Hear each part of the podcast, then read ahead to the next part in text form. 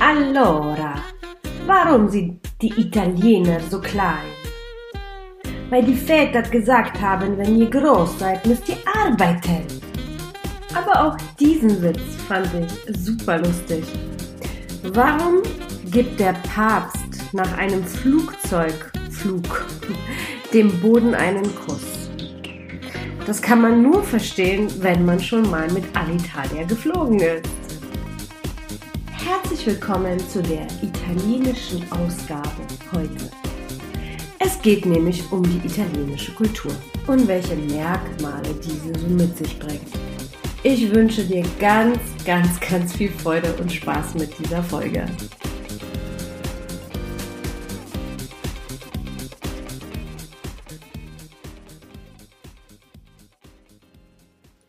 Hallo ihr Lieben, schön, dass ihr wieder zuhört.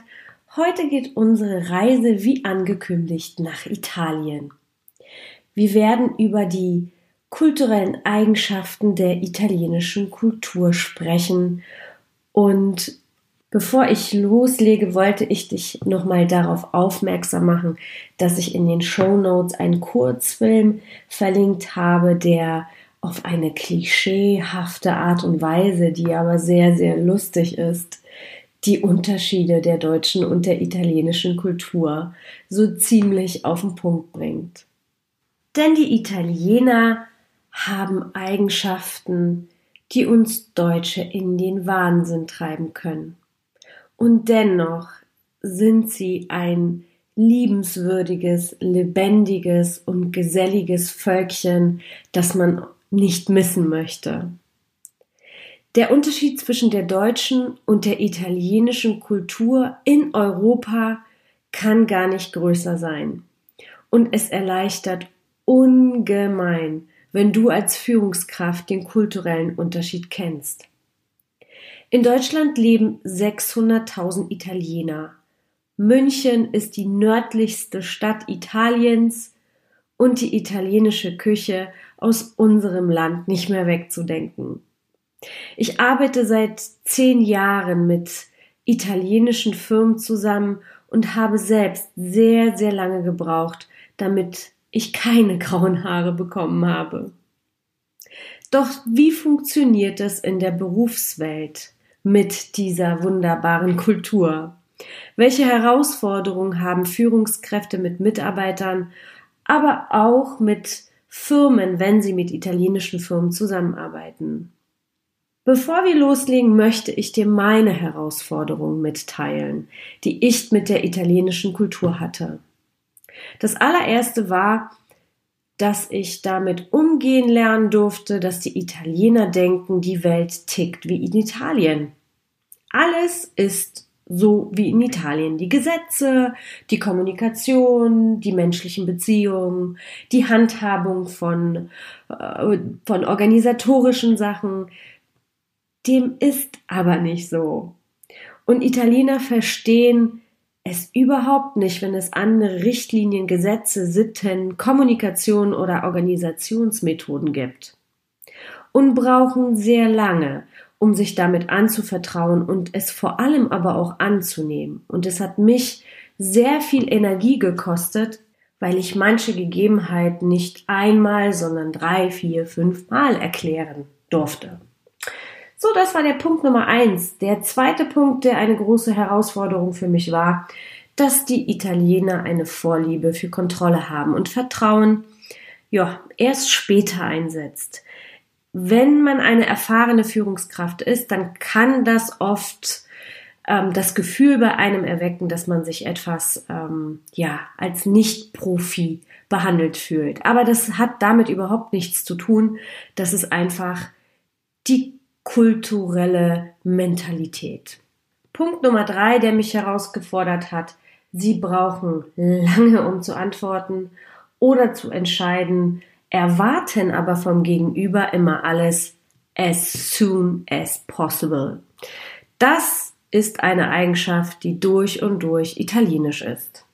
Und last but not least, in der Zeit des Wandels würde ich mir wünschen, ein bisschen mehr offenes oder digitales Mindset zu haben. Und das ist auch ein, ein Prozess, der, wenn du die Kulturunterschiede kennst oder die Kultureigenschaften, leichter zu verstehen sein wird. Deshalb legen wir mal los. Hier kurz die vier Eigenschaften ähm, ausgedrückt in dem Zahlenindex.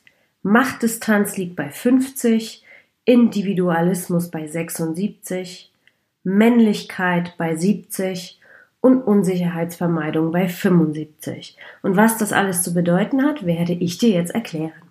Die Machtdistanz ist in der italienischen Kultur hoch, im hohen Bereich. Der Indexwert von 50 verdeutlicht das Ganze.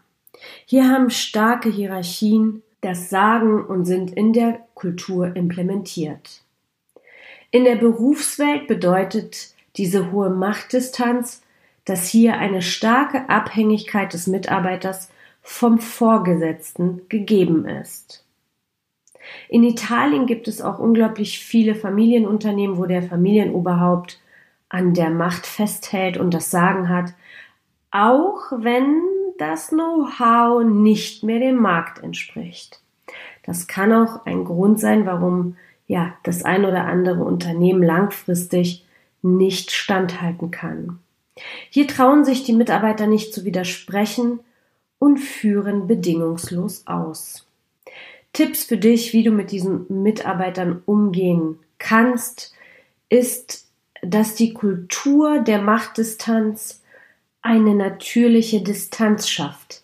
Dadurch, dass die Mitarbeiter vom Vorgesetzten abhängig sind und der Vorgesetzte das Sagen hat, auch wenn er nicht immer im Recht ist, ist natürlich eine Distanz geschaffen. Und wenn du Mitarbeiter aus Italien hast, werden sie immer gute, gut ihre Aufgaben ausführen. Doch wenn du möchtest, dass sie freier und agiler handeln, dann darfst du als Führungskraft Vertrauen und Nähe aufbauen und äh, ja, deinem Team erlauben, konstruktives Feedback dir zu geben oder eine offene Feedbackkultur einzuführen und einfach klar kommunizieren, was in deinem Team erlaubt ist und was nicht so gern gewünscht ist.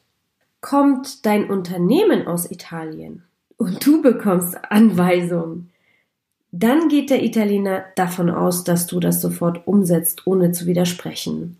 Und hier ist es wichtig für dich, die Energie wirklich aufzuwenden, die Unterschiede zu erklären. Ähm, auch wenn es dich Nerven und Zeit kostet. Es ist eine gut investierte Zeit, und die italienische Kultur hat trotzdem die Eigenschaft, immer alles verstehen zu wollen. Das heißt, wenn es einmal Klick gemacht hat, dann funktioniert das auch. Kommen wir zum Individualismus, der auch extrem hoch ist. Was so viel bedeutet, dass der Fokus auf dem, auf dem Ich-Bewusstsein liegt. Wie ihr das schon aus den anderen ähm, ja, Kulturvorträgen oder Beiträgen, Folgen kennt. Italien legt einen hohen Wert auf Bildung und Kunst, wo jeder sein Individuum ausleben kann. Zusätzlich ist Italien natürlich auch ein Markenzeichen für Stil, Design, Eleganz, Qualität und Mode. Auch das sind natürlich Möglichkeiten, die das Individuum prägen und verdeutlichen. Auch wenn der Individualismus hoch ist, ist die italienische Kultur trotzdem beziehungsorientiert. Die Beziehung steht bis zum gewissen Grad sogar vor den Resultaten und du wirst selten von einem italienischen ähm, Vorgesetzten harte Kritik hören, eher durch die Blume. Das hat den Grund, dass die Kultur niemanden verletzen möchte und diese menschlichen Beziehungen einfach wichtig sind in dieser Kultur. Zusätzlich werden persönliche Meinungen und Entscheidungen kommuniziert und das Reden, das Reden, die Italiener ist ein eindeutiges Merkmal dieser Kultur. Wenn du italienische Mitarbeiter hast, dann wirst du ganz schnell eine familiäre Atmosphäre bekommen und wenn du Mitarbeiter mit diesen Fähigkeiten hast, kannst du das wunderbar in dein Team einbauen und diese Mitarbeiter können auch in den äh, passen wunderbar in Bereiche, die mit Verkauf zu tun haben, mit Pflege von Beziehungen Und da, damit kannst du wirklich ein gutes und ähm, warmes Team kreieren. Die Männlichkeit ist bei den Italienern auch sehr hoch. Hier herrscht der Leistungsdruck und Wettbewerb. Materielle Werte sind wichtig und Erfolgsorientierung, um diese materiellen Werte zu besitzen. Auf den roten Ferrari sind die Italiener ganz besonders stolz. Erfolgreiche Menschen werden bewundert und Statussymbole sind wichtig, um das Individuum wieder dadurch zu betonen. Was sich aus der Männlichkeit der Kultur heraus ergibt, ist, dass die italienischen Mitarbeiter sehr fleißig sind. Sie, sie definieren sich selbst über Resultate und für dich als Führungskraft wird es eine Leichtigkeit sein, diese Mitarbeiter für Resultate, für ein resultatorientiertes Denken zu motivieren. Hast du sogar einen italienischen Vorgesetzten, dann darfst du dich mit dem Thema der Hierarchie auseinandersetzen und dem anpassen und über die Beziehungsebene einen Zugang zu dieser Person finden, um einfach durch Nähe, Ideen und Austausch haben zu können auf die Art und Weise, die du es dir wünschst oder vorstellst. Der letzte Punkt ist die Unsicherheitsvermeidung, die auch in dieser Kultur sehr hoch ist. Sie mögen kein Risiko und deshalb werden auch diese Hierarchien und diese Sicherheit gebraucht. Alles, was außerhalb der Komfortzone liegt, wird gerne mal übersehen oder liegen gelassen, aber auch weiter delegiert. Das ist auch drin bei den Italienern.